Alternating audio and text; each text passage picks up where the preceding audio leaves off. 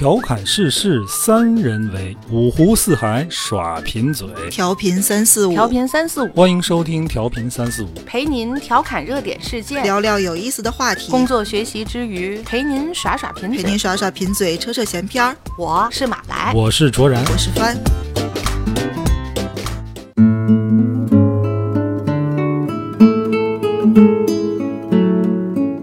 大家好，欢迎收听调频三四五，我是卓然，坐在我对面的是马来和帆。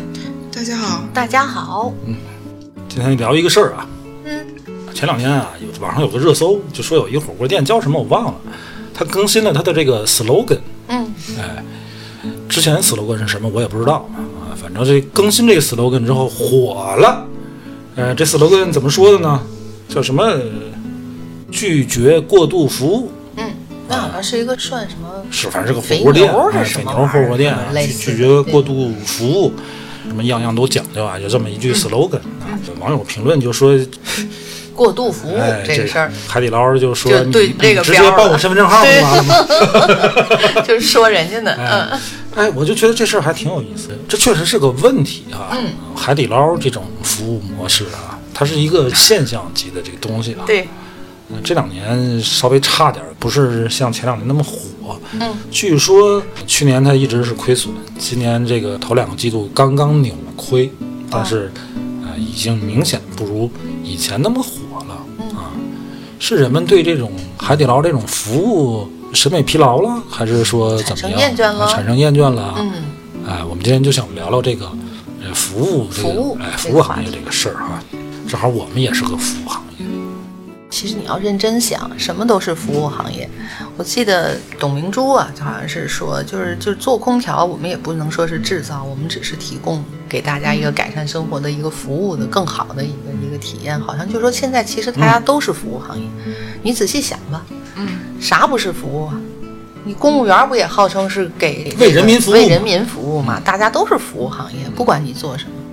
然后正好我跟帆说这个事儿的时候，帆给我看了一个在河南的一个超市啊、对，哦，胖胖胖东来，对本土超市啊，叫什么？胖东来，胖东哪仨字儿？就是胖子肥胖的胖，东西的东，来去的来。来去的，胖东来胖东来，他的老板叫于东来，哦，好像是老板的名字，对，然后老板因为胖呗。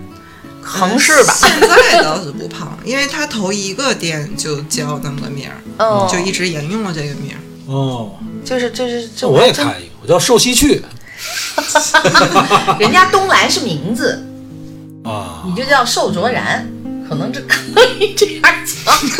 我叫瘦头陀。哎，我以前是没听过的，就是因为最近这个下雨这个雨灾嘛，然后嗯嗯它一方面是提供吃的跟就是暂时避难这么一个地方，然后他也捐了不少钱然后他也亲自带员工去送物资去了。嗯，我就看到有人把这个胖东来单独拿出来去详细的说了一下，嗯。它是一个很传奇，确实很传奇的这么一企业。嗯，首先这个老板文化程度不高，嗯所以可能他因为没有那么多什么所谓营销的思路，所以他好多东西都还挺挺实在的。嗯，他的 slogan 是用真心换真品，哦好像是类似这么一个哦话。哦然后他的经营里面的服务也有好多很贴心的，但不是海底捞那种有一点儿太过了。嗯，反正我对胖东来印象特别深的是，因为现在去超市可能是年龄偏大一点的人居多。他首先购物车就有七八种，对，就是不同年龄啊，你知道比如说老人的，推着一个购物车，然后他那个前面有个座儿，嗯，就当我溜累了，可以坐那儿歇。然后他所有那个货架，他都会有放大镜，就是我看不清嘛。嗯，这个标签儿就这瓶醋多少钱啊？这瓶油多少钱这？个它会特别贴心特别贴心。对对对，然后还有那些你你像你摘水果，像什么荔枝这些稍微有一点粘手的，嗯它旁边都有手套和纸巾，你嗯，愿意戴手套就戴，然后你不愿意戴弄脏了你就擦手。还有结账出来的地方，它有一个冰袋儿。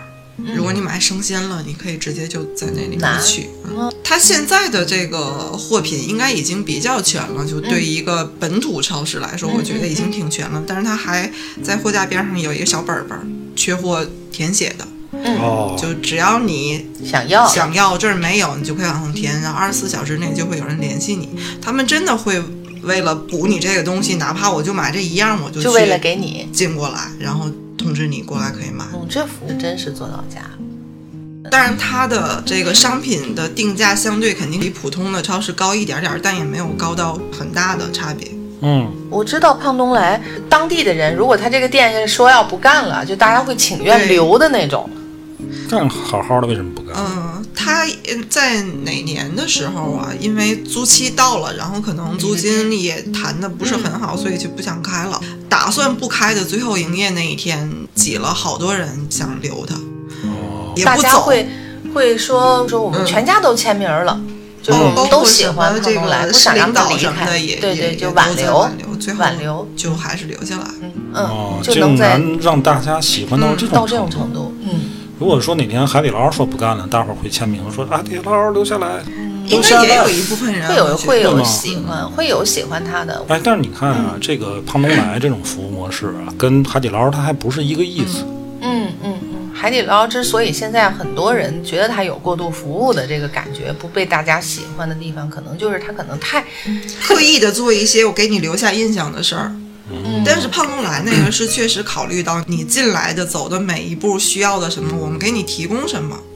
对，就是我的感觉，嗯我不太喜欢去海底捞，嗯。有两个原因啊，嗯。一个就是海底捞它那个口味啊，嗯。可替代的现在太多了。啊那？种火锅的底料火锅的口味，它不再有唯一性。嗯。第二，就它的服务来讲，我觉得确实有点过度。嗯被打扰了，哎，对，哎，对你这个词儿用的特别好，就是它是一种打扰。但是你们刚才说这个胖东来，嗯我全程听下来没有他哪一点服务，他是在打扰你。对，嗯嗯嗯。他所有东西，比如说他给你提供放大镜也好啊，结账处得给你弄冰袋儿啊，或者这个缺货登记这类东西，他都是在一个不打扰你的情况下，你所想的东西，他提前想到了，对对，哎，给你解决这个问题。就是说，你所有消费者的需求，他都能在胖东来这个超市上找到一个相对应的这么一个地方。嗯嗯。可是海底捞是什么呢？嗯不是说我的需求去对应商场或者是这个餐饮的设置，是这个我需要去对应你这些莫名其妙的服务挖空，心思的，对吧？我在踏进海底捞之前，我不知道我会遇到什么事儿，嗯，提心吊胆。是不是？那天嗯去咱这儿有一个商场吃饭，路过海底捞，海底捞门口，呃，明显现在生意不太好。之前海底捞门口的都排队、啊，排队，对对对，门口有两个姑娘看见我过去，说：“那个您吃海底捞吗嗯嗯，打招呼，？”我就是路过，我就还不不不不不不吃，不吃就就走了 那。就走了。嗯，你刚才说总结胖东来的时候，你说了一个特别好，就是说他都是，呃，在你需要的，然后他给到了你超出他想象的，就你都没想到他会给你备，比如放大镜啊，门口给你备了冰鲜袋儿啊这种。实际上，这个就是好的服务里边的一个定义。好的服务，一个是超过了一般的标准，关键呢是超出了顾客的事前期待。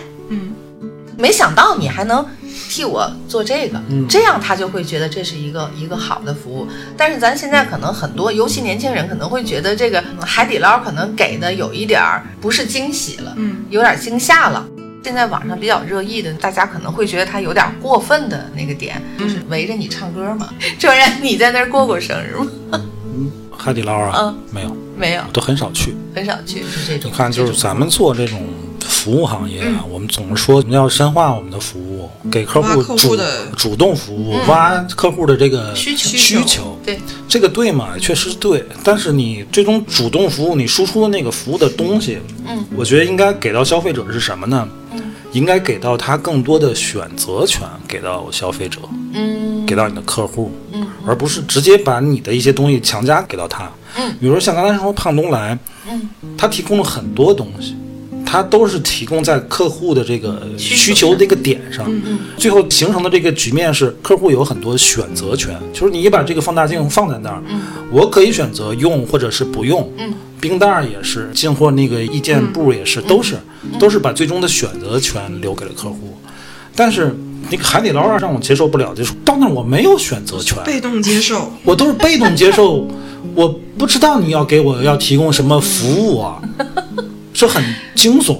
嗯就比如说啊，举个贴近咱们的例子，嗯我们是一个做广告行业的，有一个企业过来说要做整个的企业形象策划，他可能一开始就是去做一个 logo。嗯，我可能给到你的建议就是说什么呢？您可能不光需要一个 logo，嗯啊，您比如说您是干餐饮的，可能会需要完善一下这个店面形象，完善 VI 什么这 SOP 这些东西。我可以把我的一系列建议都给你，嗯，你来选，你自己去选你来选择，嗯对吧？嗯可能是我们这个行业给客户能提供更多的这么一个服务，嗯对吧？比如说我们要给一个客户做一份 PPT，嗯我不是说就做这 PPT 就完了，嗯，我首先要问你这个 PPT 你是打算用在什么地给方？谁看？哎，你是就是当一个产品的资料，嗯还是说你要有一什么会议上用？嗯如果可能的话，我再帮你规制一下相关的文档。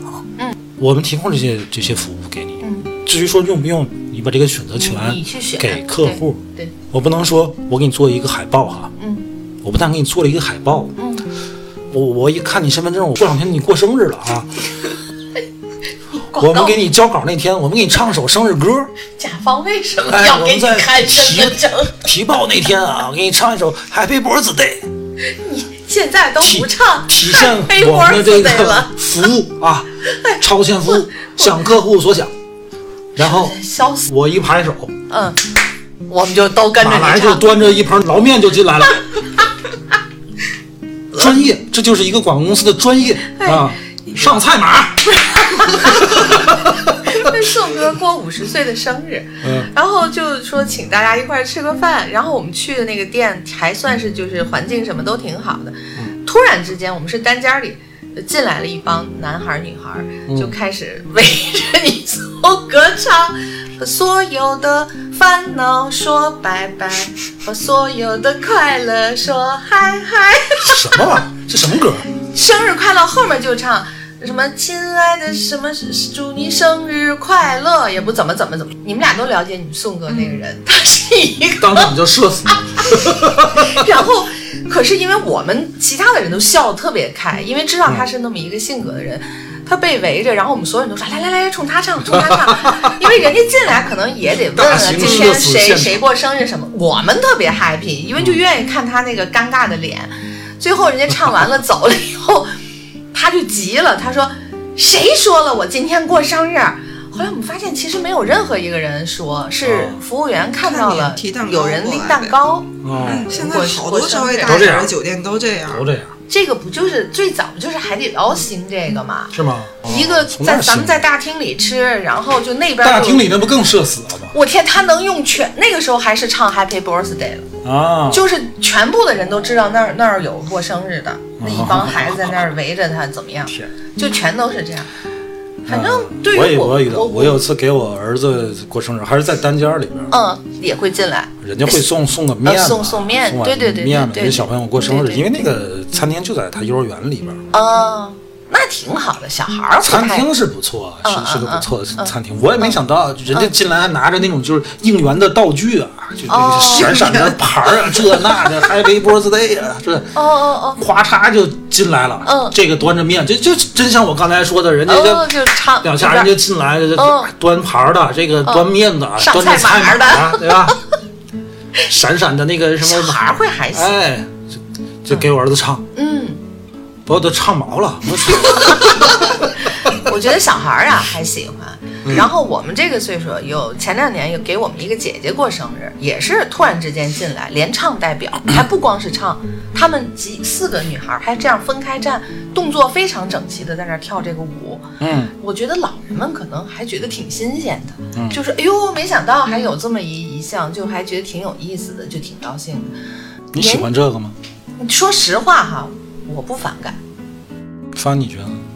我不行，我不反感，我觉得挺挺挺好玩的尤。其是他们认真的要唱完一整首歌，就哎，他说的这个对，就是你来个三十秒，对对对对对对对大家一高兴对对对完了，他他认真的要花三四分钟、四五分钟唱完整首歌。没有那么长，但是他好像你要加上跳的话也得也得表了一会儿，表了一会儿。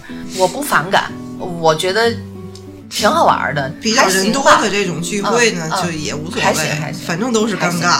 反正就 就是给主要是给你唱，我挺开心的。我觉得我看着你那个我当场就没能急了，没唰唰唰唰唰唰唰，但如果就就是不不可很能私人的两个人吃饭，突然来个这个，两个人的我不会吧我会觉得好像很少见有两个人。觉得这是对你个人隐私的一种打扰吗？对呀。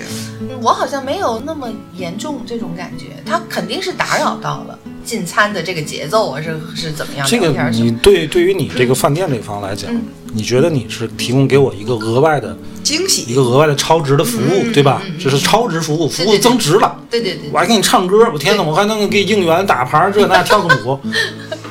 问题是你这种超值服务，你得建立在我需要的前提下，嗯这个东西才是对我有价值。嗯嗯你比如说，这事儿我就是一个特别喜欢热闹的嗯人，你甭说服务员了，我希望全餐厅的人都过来，一人给我唱一首，那我就高兴了，对吧那你快？走不了了。你是不是给别人买单了？你对吧？才能让你知道我有这种需求吗？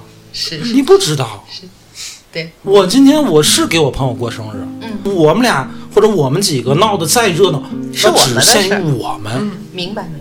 那是我的事儿，你凭什么你就进来？所以现在好像海底捞也有这个，一个是说你事前说，就是因为大家都知道，他们现在餐厅大部分餐厅，我跟你说，现在都有这个增值服务的。什么什么是我事前说呀？对，啊就是比如说咱俩就是主动表态，我对凭什么不要对呀、现在就是我觉得我那个、我凭什么？就必须已知你要给我这种服务呢？那现在不就已经这样了？或者现在不是说海底捞有的地方你就有个牌子嘛，就是那种别打扰的那种，啊它就会自始至终请勿打扰，啊，就类似吧，好像是有一个牌儿，就是这还用牌儿吗？比如说我是一个包间儿，嗯，你除了上菜连上菜都得敲门啊吗？怎么我的过个生日还是我的错儿？我不是这个意思，我觉得这个东西还真是分人，可能我就是那个，我觉得我不那么介意，反正你来了唱了就唱了，就一大帮人乐呵乐呵就得了。那你是那个特别介意的，我觉得这个事儿就会让你反感。所以这些东西就是已经不是从服务本身出发了，他嗯是想把这个变成一个卖点、一个宣传的东西。呃，实际上好像在关于这个怎么叫好的那个那个服务里，他也有说，就是你努力想海底捞能出圈儿，他可能也是觉得他做了很多其他同行餐饮行业没有做的事情。在一开始的时候，我觉得他们还是很正常的，在在提供更好的服务。努力想，但是走到嗯现在已经有一点歪了。不是，我觉得不是歪的事儿，就是海底捞当然有它的优点啊，它那个管理确实很牛叉。它至于它怎么激励员工，我就曾经想过，如果我去海底捞工作，嗯我是海底捞的这个员工啊，，嗯。我能不能像人家那样对每一个进来的食客都付出那样的服务？就这种工作，你每天需要很强的情绪调动的。嗯，你如果只是按照规章制度去完成，完成你的行为的话，发自内心。你不是发自内心的去的服务，你那个东西你是能看出来的，是，对吧？你反而会让人别扭。嗯，你说这个我就想起来，好像是日本有一个特别有名的，像卖是雷克萨斯啊，是什么一个 4S 店，人家不叫 4S 店啊，就是那么一个店，可能是在全日本卖车卖的最好的。他们有一套极其完整的、极其贴心的那种服务，其中有一项就是斟茶，就是客人进来嘛，你给倒杯水的，他们居然是遵循茶道那种，就是别说你跪了，你跪是肯定的，嗯然后传统的哎，仪这式感的就是你的姿势，西你的怎么跟跟人家。但是这个呢，也曾经被日本的媒体去表扬，就说一个卖车的店，他能从这么小的地方就那么提供到头了，就倒茶这件事儿倒到头了。结果雷克萨斯在日本销量不行啊，所以他才这样。你以为在中国呢人的趋之还还断货还加价？哎，结果就是，反正人家就是闹了个全日本销量特别好，这个店，所以就被宣传说人家的服务如何如何贴心，如何如何极致。结果有一天，他们那个店长看见一个员工新入职员工，就像你刚才说的，他是知道这个规定啊，我要这样把这杯茶端到顾客面前，他做的战战兢兢的，就搞得顾客特别紧张。然后这个店长就突然之间意识到一件事儿，就是什么才是真正的让顾客所谓宾至如归，像到家里一样那，是这个服务的人员他发自内心的去做这件事儿。他可能用自己的方式去倒一杯茶，打一个招呼，他再顺着进行他后边的这个工作，反而没有必要去遵循这个公司一直以来要留的这个。就像你说的，你要是一个愿意在海底捞工作啊，愿意在这儿做做好服务工作的这样一个员工的话，你可能就会摸索出来依靠你自己的。就是你觉得我就这样爱你好就可以了，遵循他的那个，是当时人们都说这个海底捞这种管理模式牛叉的地方，它能让这个员工自我学习、自我在这个企业里边成长，自己去想我怎么去服务这这种。但是我总觉得好的服务是什么呢？让你感觉不到服务的服务才是好的服务。嗯嗯甭管你这个是是一个餐饮也好，还是一个超市，还是一个广告公司，还是任何一个企业，嗯，你在服务客户的时候，是你的这个秩序、你的规则做到了最佳，这个秩序在服务客户，让客户感觉不到服务的存在，感觉不到服务员的存在。这个任何事儿啊，一旦掺杂是人对你的服务好，你又不是去洗脚，对吧？几号技师服务特别好，咱不是这个，不是挑技师啊，对吧？不是去挑托尼老师。你是个超市，你是个餐饮，你不能说我我下次再去这个海底捞，我还找那个服务员，不可能吧？嗯，人跟人之间他总有差异的，你能保证你这个服务始终在一个品质上，就是靠你的秩序、你的规则。执行这些秩序、执行这些规则的人，只要做到最基本的东西，就可以给客户提供一个良好的服务体验就可以了。你比如说，就像这个胖，胖什么胖东来。胖东来，你那么说，我突然想到，你说海底捞现在生意不如以前，你说咱们去海底捞是有多少人是为了感受它那个应援牌儿去的？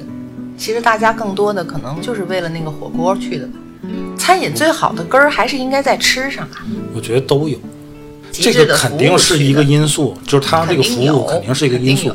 但是早期很多人，我觉得它它是一种猎奇的心新鲜嘛，哎没被去去尝试一下没这样的服务有感觉到这么咱咱前一阵儿聊哪期的时候，就是也提过海底捞当时出了一个事儿，就有一个人写自己花十几块钱，然后去海底捞，嗯嗯嗯什么吃牛粒儿啦那些。对对对后来我又去看，我觉得那应该是一个软文儿。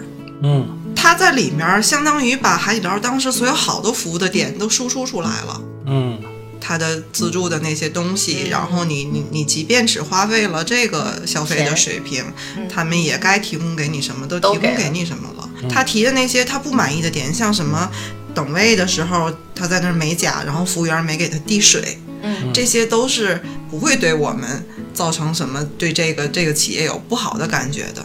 嗯，让人讨厌的点落在了这个发文的这个人身上，但是他反而把海底捞的优势都输出出来了。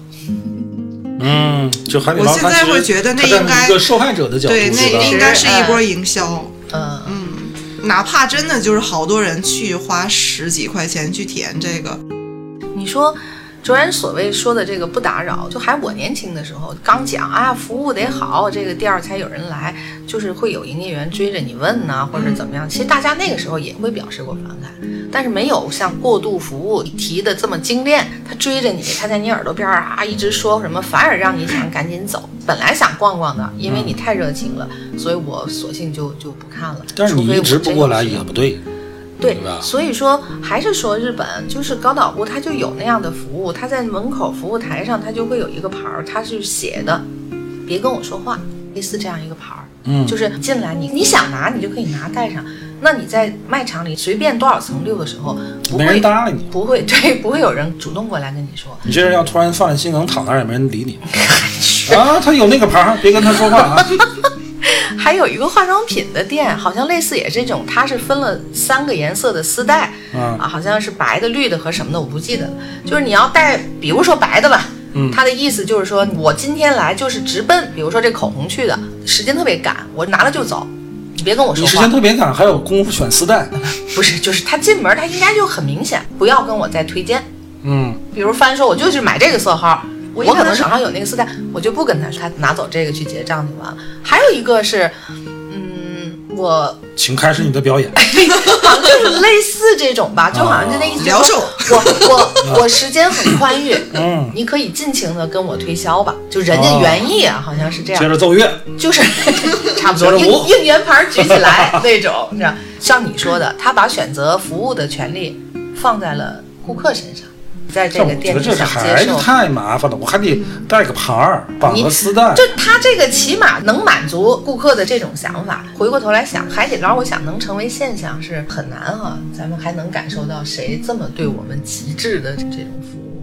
你需要这种极致的服务吗？我真的不是需要，但是你就想它能成为现象，它能有出那么多种书，什么海底捞你学不会了，我一直都觉得嗯海底捞它就像一一个宗教，嗯嗯，因为所有的这个服务员都是被洗脑了。他的教众教徒，他那种东西对你热情，其实我一直有点那种不寒而栗的。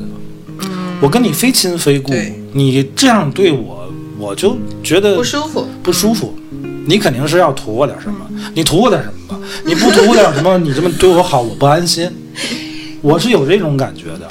其实他们教育员工，咱们现在不能洗个脑，他还有一条，就这一两年网上才爆出来，他之所以能让全员都这么玩了命的，各种替你想，各种替你做，实际上跟他们收入真的是很有关系的。他说他们一个店长，他工资制度分成两种，第一种就是这个底薪，那加你管理的这个店的百分之二点八，第二种工资制度，店长？这店长。第二种制度呢是底薪加你管的这个餐厅的百分之零点四，嗯，然后再加什么呢？加你的徒弟管的餐厅的分红百分之三点一，再加你徒孙儿管的餐厅分红的百分之一点五，那是个人都会选第二种。啊，就是你带的徒弟能跟你一样也去管理一间店，这不传销吗？就对那些人第一都要努力当店长，那第些孩子要努力带徒弟。对努力带徒弟。他留的时间长，带的人多，对，而且他呢是，比如说我是一个店长，我现在想辞职了，你可以任意选择一间店，还可能持续拿一点分红。第二个就是说，直接给你五万块钱，但是有一个条件，就是你不允许再在同行就竞品行业里再任职。就五万块钱，嗯，少点吧。你你知道那我他不要你五万块钱，我自个儿去开个火锅店不就完了？应该是不允许吧？可能再有一个，你一直在持续的拿钱的话，他这有一个就是你想一个店长你有五个徒弟，嗯每个徒弟下面再有十个徒弟，就即便我不干了，对呀、那你可以拿钱。对呀、那你说你这店长他不干，怎么可能？他赚钱都赚到手软，哦，所以他赚的钱多，他心情好，他就更能他就更。他就更能他招招徒弟啊，他带呀、就你你这样的，肯定人店长就不带你啊，所以你那个所以本质，所以本质就是还不是提供服务，还是利益驱动的。对呀、我最讨厌这种东西，这就是他们，这就是他们传销。类似传销的这样。一个不是类似的，金字塔嘛这就是。就是这么一个等级，他应该就是分到徒孙儿，没再往下分啊，不超过三层不就算传销了吗？对卡在三层，卡在三层了，就不能再往下走。所以说，我觉得，嗯，人你说洗脑能把一个人洗到一个什么程度？就像帆说的，利益肯定也是在里面。所以你要这样就更可怕。如果没有这个利益驱动，他还会对你那么好吗？所以说，可能相比较来讲，就是说胖东来嘛，人家就是每个员工好像都有股，我记得是怎么回事他。拿了很大一部分他自己可能，比如说就挣一万块钱，我自己可能就留一点儿，剩下的我都分给那个这大，就是属于是这么运营，所以他的员工对他也特别好。他首先他的员工的这个工资是高于同行业的，嗯，呃，应该能高出一两千块钱吧，我大概看了一下。然后其次是它是一个超市，他们竟然有公休日，周二他们每周二就是闭店休息，一个零售超市。跟中央电视台似的。然后就是他的员工保证每周都是双休的休息时间，嗯，然后每年年假有四十天，这是今年好像又上调了十天，之前三十天，现在四十天。真是个好企业。他在一个店刚开时候会让员工有那么一天嘛，你随便可以品尝货架上的东西。在他最开始开店的时候，呃，我我也在超市打过工，就是这个超市，尤其吃的这个东西都是有多大多大百分比的损耗的。嗯，是什么被偷吗？呃，就你员工理货时候，就有时候确实会吃，就是只要只要嗯在合理的这个损耗里面，嗯，但是像他那时候干的还是一个普通的自营的这个超市，一定做到这会有可能有自己往外带的，监管没有可能那么严。可是你开放了，就大家今天就就尝，或者来新货了就尝，反而降低了丢失啊、损呃灰色操作的那些些东。西嗯，他虽然就没有文化，他用的都是土办法，嗯，但反而还挺有效的。说土办法，突然想起很早之前一个段子，嗯，就说这个联合利华呀买了一条香皂的包装流水线，啊，然后这个流水线有一个问题，哎，经常会有空包装，哦，会会，流会流到下一道工序。嗯就装箱了。嗯，最后打开之后里边是没有香皂，是空的。嗯就得解决这个问题，怎么办呢？他们就花了大价钱去改造这条流水线，加了一些这个重力的传感器，嗯嗯，然后加了机械手，个香皂包装完的一过那个地方，重量得相重量它不对，机械手就把这个空盒抓走，嗯就这么个东西改造的还很成功。嗯，话说咱南方有一个小厂子也买了这条流水线，也发现了这个问题，嗯。哎，老有空盒下来，嗯。厂长就把这个工头拎过来说：“你他妈把这个问题给我解决了。”嗯，工头在那看了十分钟，然后出去买了个大电扇，哦，对着流水线吹，就没装的就吹走了，这个土办法，解决。不错，这个土办法好。比那个重量传感跟机械手，这得省多少钱呀、对呀、那那你和那边放个筐，这边来个大功率那个电扇，往边上吹。往这吹。只要吹动空盒就行，嗯，你刚才说土办法，突然想到这个管，用。管用就行。管用就行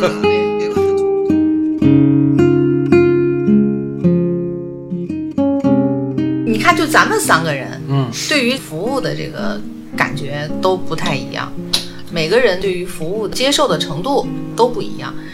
对，因为我觉得只要是最终的这个终端是人和人打交道，嗯，这事儿就很难。对，你看我最近搬家呀、搬家你会涉及到安装什么宽带呀、嗯有一些什么东西，你买那个东西都是品牌的，对吧？嗯，但是入户的安装的工作人员，他素质有高低啊，是，他们都是从事服务行业。嗯，这时候就得看你这个整个这个服务团队的培训教育结果怎么样。每个人他是有差异，但是你总体上还能看出来哪个品牌的服务更好像。你说的这个点就特别重要，就是他们的技术都行，对啊，但是他们每个人表现出来的服务的意识嗯，就千差万别。对，你知道我现在特别不喜欢什么服务吗？就是咱们那种给那个幺零零八六嗯打个电话，嗯，他让我摁这个，嗯，摁那个，输入个这个，弄个那个，就特别不喜欢。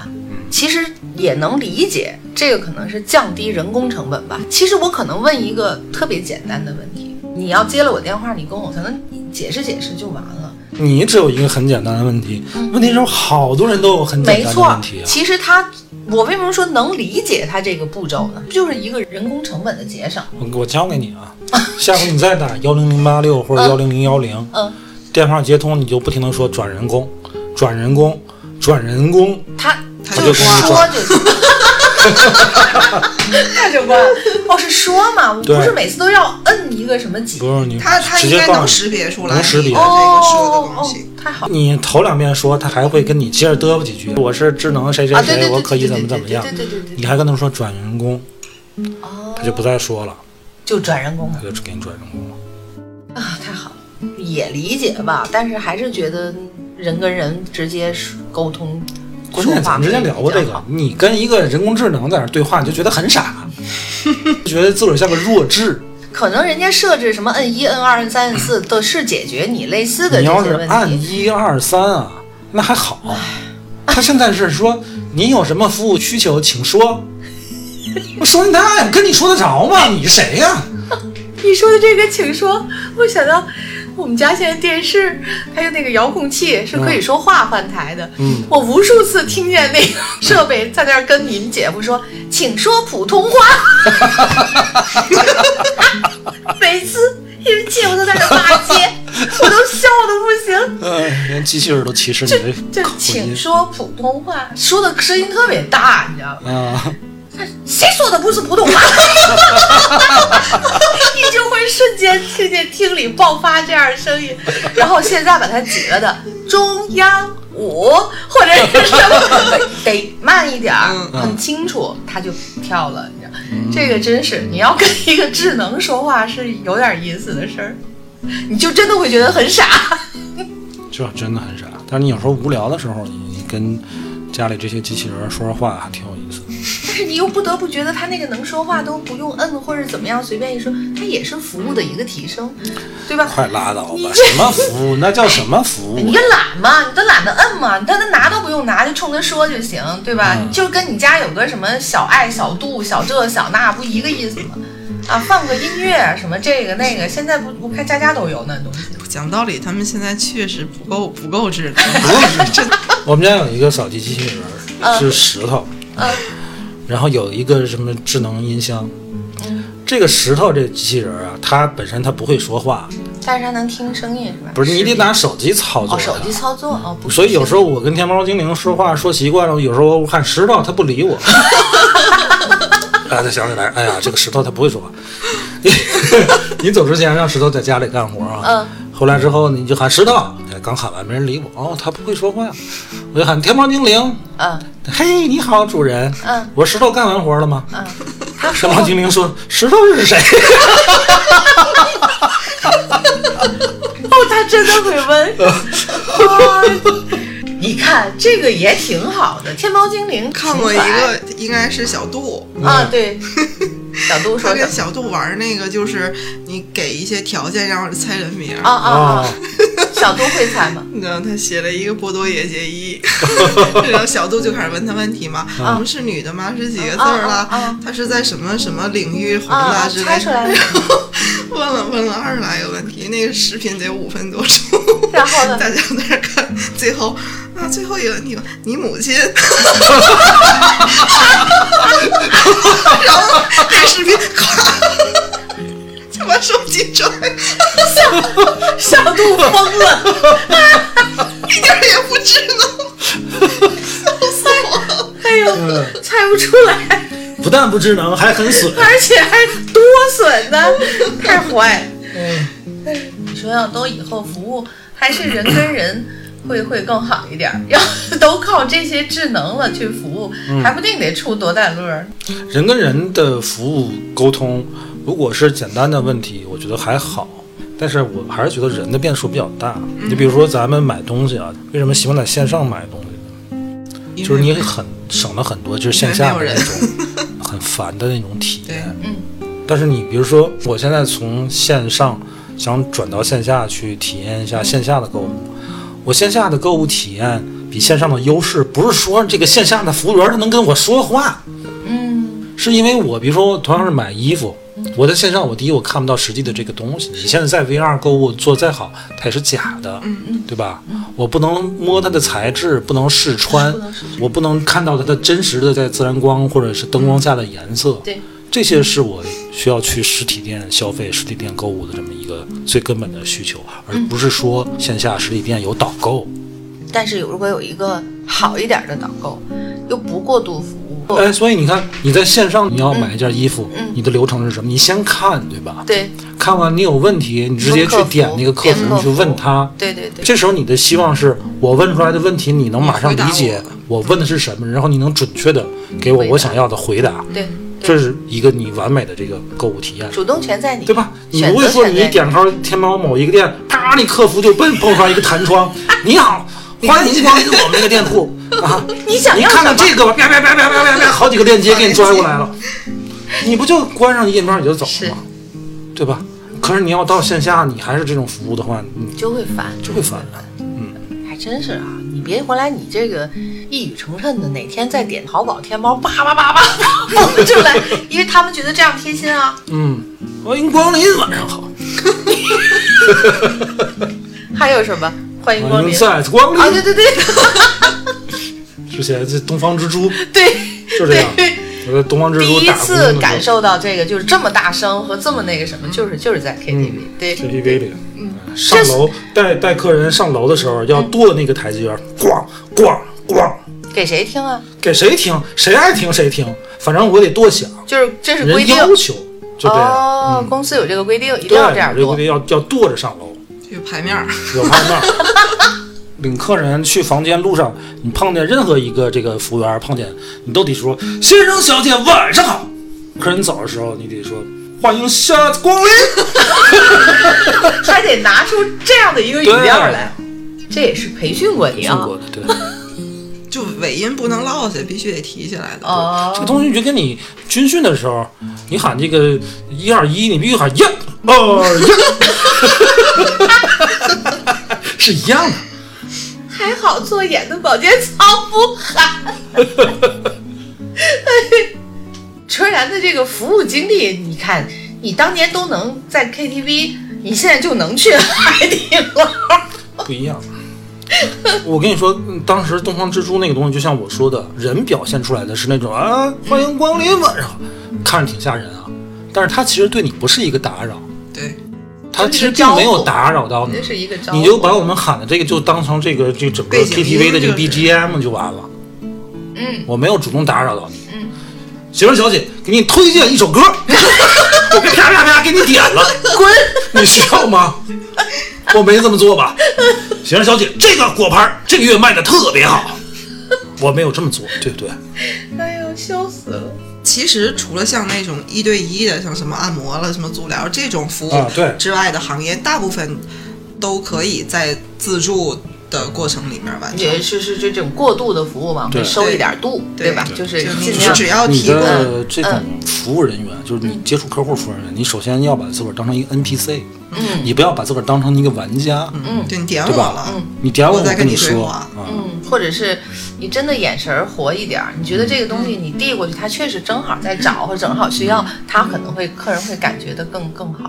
这几年就是很流行那种那个仓储会员店，像山姆啦这些，嗯你要交交年费，可是里面人家也没弄这些乱乱七八糟的服务，他依然就是还把东西放在商品上。对，他会对有些东西嗯可能其他店买不到啊，或者是这个我我我收的年费是收在这上面，不是我有什么额外的服务。对对，还是说海底捞现在不好了，恐怕很大程度上是因为你刚才说咱们这个火锅的选择越来越多了。嗯，对，你知道，就是咱们吃叫四川火锅，它当里面放很多的牛油啊什么的那块儿什么的，你知道吃完之后嘛？他们给一个墨汁儿，嗯，你挤到锅里，我们不会这个汤我们不我们再二次用，不会回收啊对然后现在都服务到这种程度，内卷，火锅内卷。火锅的市场大呀，对吧？他就一定得想办法我。今天我跟我老婆中午去吃那个水煮鱼去了。嗯，人点菜的时候，人家呃桌上有一个就那种印章。我说这个是干什么是干什么用的？嗯他说你点菜就点哪个菜就在上面扣一下哦，我说这个挺好啊。后来都点完了，点点喝的。说这个要点两杯，我是不是得扣两下？啊，对，您扣两下就行。啪啪我就扣两下。我说这要是人多聚聚餐的话，这怎么点？我得扣一会儿了，你得数一会儿。对对对，我没想想到他这个点的好处是什么。过去不给管小铅笔，然后现在更多的是我们这个年纪都有很多人嗯都说。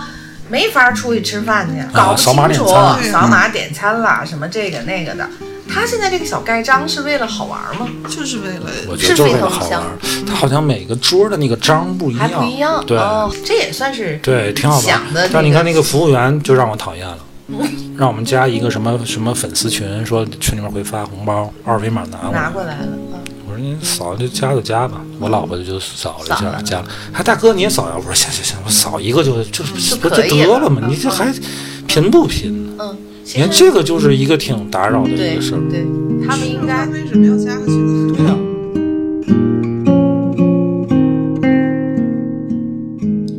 还有一个事儿就是，咱们刚才说的服务都是在人这个环节上，对呀还有很多这个环境，尤其是商场，嗯这环境很重要。嗯呃，比如说你去一个商场，嗯你判断这个商场档次高低，嗯有一个重要的嗯，衡量我知道标准。我知道你想说什么，嗯就是我在走到某一位是，闻得到闻不到那个厕所的味儿。对，对。还有就是你进厕所里边，那厕所干净不干净？对对对对对，哎呀，这个确实是我真的看过好多那种商场，对。表面上看上去，哎呀，外面都啊富丽堂皇的啊，挺干净，呲儿啪的啊。你进到那个卫生间里，脏死了。对对，有时你都不用看指引，你嗯。从那个附近走，大概你就能知道洗手间在哪个。你能闻见味儿了，对，那个是太讨厌特别讨厌。嗯对对，我姥姥经常跟我说，她特别喜欢商场一楼那种香水的那个啊，化妆品一般都在一楼，对吧？对的，而且人好的商场，各个楼层都有各楼层的那个味儿。我不知道他可能是会把一些香水喷到它空调扩香的的东西挺多的，这个像商场和酒店一般用的都是新风系统，啊，在新风里边那个香精新风系统这真的好像威斯汀在全世界各个店的香嗯，是不一样的，不一样。进 lobby 就进大厅的时候，你闻到的那个味道是这个店独有的。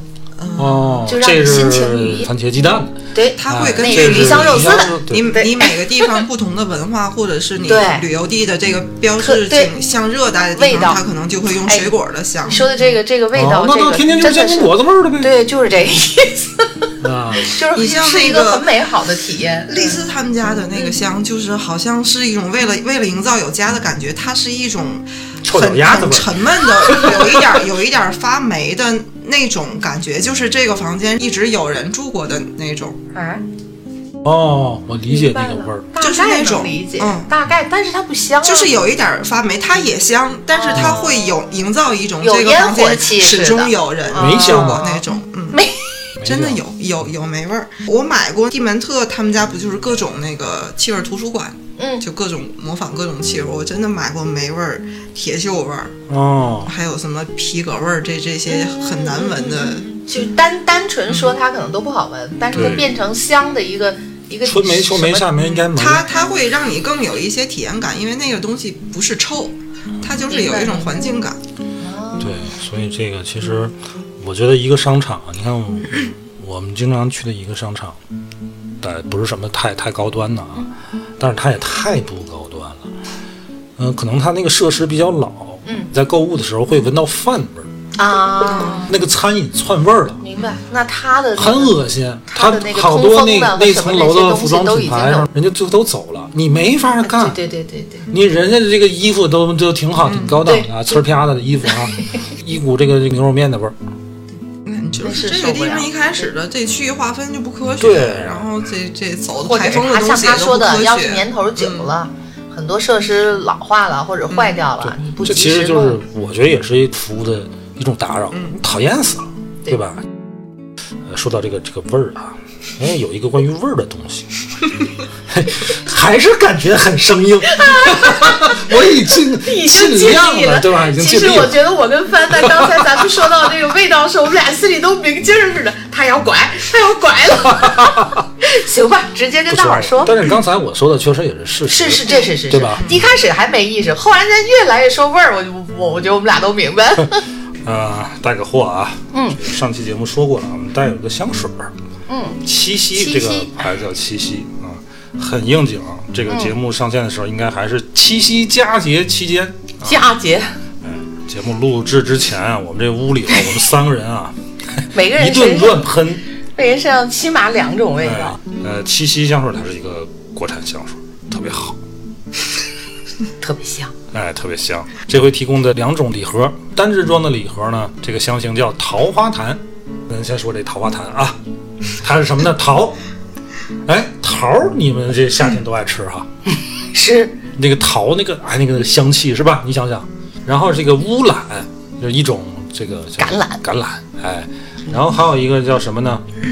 檀檀香。白檀，哎白檀。檀香的那味，，这个它是这回主推的这么一个桃花檀，嗯，气味确实挺独特，就是人家说不容易撞香，这还确实是，但是呢。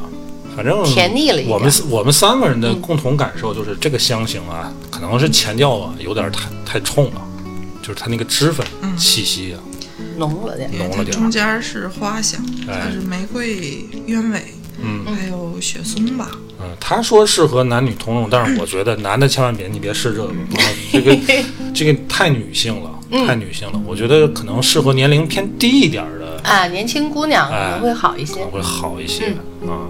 倒是这回主推是这，个，主推是这个，反正是我们的感受。但是香这玩意儿很主观，对，可能我们觉得差点意思，呃，也许别也许的别的朋友喜对欢啊。对，我有这种感受啊，就有时候，尤其是夏天，旁边路过一位女士，嗯，她那个香啊，就类似这种桃花潭的那种，就是特别的馥郁嗯，啊，然后那个脂粉气特别浓郁的话，赶上周围的环境温度比较高，闹得慌，就是让我有种窒息感。你能理解我那种感受能理解，能理解。啊？但是比如说，哎，又过来一个女士，你看我身边老过女士啊，人家这个喷的这个就是，哎，淡雅、清新、悠远那种，你就会感觉嗯很舒服，是，不闹，嗯，哎，反正反正这是我的感受啊。都但是你是这样说人家喷那种馥郁香水，人家肯定喜欢这种味其实道，夏天确实是稍微的局限一点，不是？能很随意的用任何种类的这个香调。夏天确实是大家都会规避掉这种，对对对，你可以冬天喷啊。对，暖洋洋的。嗯、这个桃花潭九毫升，九毫升多少钱呢？一百二十九。然后我们这回给到价格是一百零九，嗯还送您一个试用装，价值三十二元啊。试用装不是桃花潭的味道，有可能哎是吧？怎么买呢？就是点击我们这个页面的一个小购物车，嗯，会跳到一个有赞商城的链接，买它就完了、啊。嗯嗯，这是一个礼盒，还有一个礼盒是三支装的礼盒。这三支装这个，呃我们是重点推荐这个三支装啊。为什么呢？这除了桃有桃花潭这个啊，还有两种香型。嗯，呃，一个叫雪尽山茶，雪尽山茶，嗯，一个叫雾月月竹影。你们琢磨这俩名字啊，它就那么的有意境。哎，迎朝朝，雪尽山茶就是下大雪啊，嗯，你看夏天喷这个特别好，凉凉快。儿。哎，这个把这个山茶树给没了，嗯。盖上，你你琢磨这个，嗯，对吧？它这个嗯代表的是什么呢？我们喷了，我们喷了，刚才谁谁喷的这个？我们啊，马来喷的，马来说说。不像刚才那个周然说的那个桃花潭，嗯香气这么浓郁，相对来讲确实淡雅了很多。嗯但是味道更清淡的是它那个雾月竹影那是，谁喷的？也是我也是你喷的。另外一个叫雾月竹影竹影，那个更清雅一点儿。嗯，直接一点儿说，就是这个山茶那个，它属于花果香，嗯所以它整个是甜的，哦，花香跟果香。嗯，然后竹影那个呢，它是果木香，果木香嗯啊。他说这个竹影里边有一个后调叫克什米尔木。雪松叠上克什米尔木，这个就是那个地儿出的木这个木头啊，它出在香，克什米尔你。懂吗，我也不懂。呃，反正我推荐三支，买这个三支哎装三支这个比较好哎。三支装多少钱？嗯，原价二百九十九，嗯，我们这回给到价是二百二十九，然后还赠送您一个价值九十九元的补充装一支。补充装不是试用装啊，嗯，补充装它的规格毫升数是一样的，相当于是四支。哎，相当于是四支啊。但是这个补充装是什么香型就不一定不一定，随机了哎。但是呢，呃，我我要说一下是什么呢？嗯这回人家给了的这个小样啊，除了这三种香型之外，还有几种香型。嗯给了五种，哎，给了五种香型，还有一个叫豆蔻烟雨，嗯，生武松风，还有一个叫五醉檀烟。嗯这仨不在我这回带货的这个范围里边啊。但是啊，作为一个良心的主播，推荐这三种，真的有可能您的这个试用装是这三种对，啊。呃，您可以去他的官网去去买能不能。留言让他送的赠品换哎成这个？也有可能哎，你可以让他的这个换成这个。对，您买这三种啊，我们不挣钱，你要去他的天猫官网。嗯但是我们啊，推荐这三种，买这个。这三种有两种味道在卓然身上，有两种是，我是哪个？我最后那两个呃，这个檀烟这个，我觉得比较，我闻闻啊，比较中性。它确实是一股怎么说呢？就是木呃，木香，就是一个木香，就像黑檀的实木家具很很淡那种木或者或者有喜欢点那个檀香的那个线香的，哎，它也这个味道也挺香，就是就是很淡的，你仔细闻能闻着一对点儿，。这个才是真正的男女通用，我觉得嗯啊。还有一个就是叫生武松风，这个我我闻闻啊，我喷喷，非常清新，有一股什么味道呢？有一股黄瓜味，嗯，头一下的时候确实有一点，是吧嗯，特别清新。你们回来可以去他的这个，甭管是有赞商城啊，还是天猫啊什么，可以再找找这个啊。我们说实话啊，我们带货呢，好就是好，不好就是不好。但是呢，我们又得对人家商家负责，我们不能说去承接人家活动，然后给人说这个产品不好啊。确实有好的，我们也推一下。虽然这回不在这个我们带货的范围之内，这两种香型刚才说的，你们可以去试试啊。啊，应该价格也是一样的，就就可能就没有这个我们这个优惠了啊。但是没有优惠，应该也不会可太可。以试试像帆说的留言，哎，留言让他赠赠品或者补充装来来这感受，一下。行吗？嗯，好，还有一个要说的啊，它这回他是小支装嘛，九毫升，嗯，呃，便携呀，这个这个这很重要，对吧？你迪奥的走哪儿带哪儿。大魅惑，你不能天天装包里吧，对吧？哎，这个这个好，走哪儿带哪儿。嗯啊，而且它这个这整个这个包装啊、瓶身啊、设计啊，我们觉得还还可以，错还不错还不错啊，推荐啊，推荐大家去买去吧。嗯嗯，哎呀，多好！咱仨在这儿一通喷，试这个试那个，我就想起来，弄得这屋里香喷喷的啊。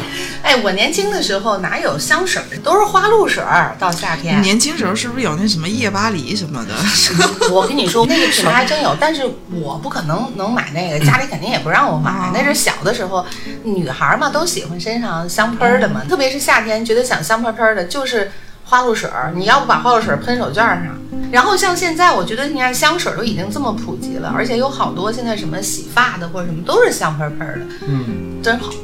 哎呀，比我们小的时候要好多。那那肯定越来越好呀。嗯，嗯、得了吧？那个想具体了解的啊，可以进群，我们有一个粉丝群，哎，听友群。嗯、群里面呢，你向主播帆咨询这个香，哎帆玩香是很哎，很久了，我见过帆的收藏，我的天，那些个香水瓶，对，而且我们群里面还有一个知名的香水博主啊，圈内也很有名，呃，可以向他们讨教一下啊。我有兴趣的话，共同讨论一下。帆的微信号，哎，大怎么进群？家加我的微信五九六五八幺五幺。哎，加主播帆的微信五九六五八幺五幺，让我们一起进群，香喷喷的哈。就实际上我，我我有时候会想，就是因为咱们偶尔也会接一些这个这个饭，接一些饭。啊，下饭吧。其实我们从头一次接就有人说，听了好多电台都推这，然后你们就特别耿直。我们确实会有一些我们主观上觉得不好的，我们就会实话实说不好。包括那个奶酪，我们确实觉得不好吃。啊，就没准有人喜欢这，但是我们主观上来说确实觉得不好，我们就会直接说。那那我觉得以后有可能就是不不是广告，不是恰饭，就是我们个人买过什么好的东西，也有可能在节目里就直接推荐给大家，这样我觉得也没有什么问题。嗯，对对对。尤其是这几年国产的品牌，确实有好多我觉得挺不错的。嗯嗯，大伙儿都觉得我们这个带货是掐饭啊，其实掐不上饭，对就因为 我们卖不了照多少照。照我们这个推法也确 实。那我们就是说实话，你看我们推过这个咖啡，推过这个还有什么蛋蛋蛋黄黄酥啊，我这几两个我们都觉得还挺不错的啊。你就说实话挺不错，然后买的朋友也挺多。上回那个嗯奶酪吧，是真是功能性太强了，功只只能这么说，哎差了点儿。，对对对对，我们也就实话实说。这回这香水，其实大家听到的现在是补录的，嗯，因为这期节目本来在上周就已经录制完成了，但那时候我没收到这个试对用装，，但当时我们没有收到试用装，后来收到试用装之后一喷，觉得桃花那个觉得跟我们想的不太一样，所以我们决定重新录。现在您听到的这段口播这个广告呢，是我们重新录的，确实我们用完之后录的真实感受，啊是我们自己的感受。嗯，我们也想多恰饭，但是不能昧良心，而且我们还得对得起人家厂商，对吧？人家就找我们来带货，甭管卖多卖少吧，不能不给人说好话。但是说好话建立在人产品不错的基础上。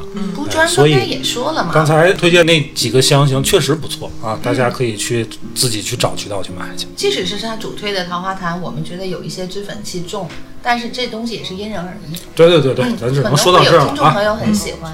嗯，得了吧，今儿就聊到这儿啊，拜拜。拜拜。后有一种过度反应，是收到你的指令，远距离捉摸不定，但时间也能摆平。有太多不可思议，一直都乐此不疲，把心态好好放轻。如果有超能力，圈住你。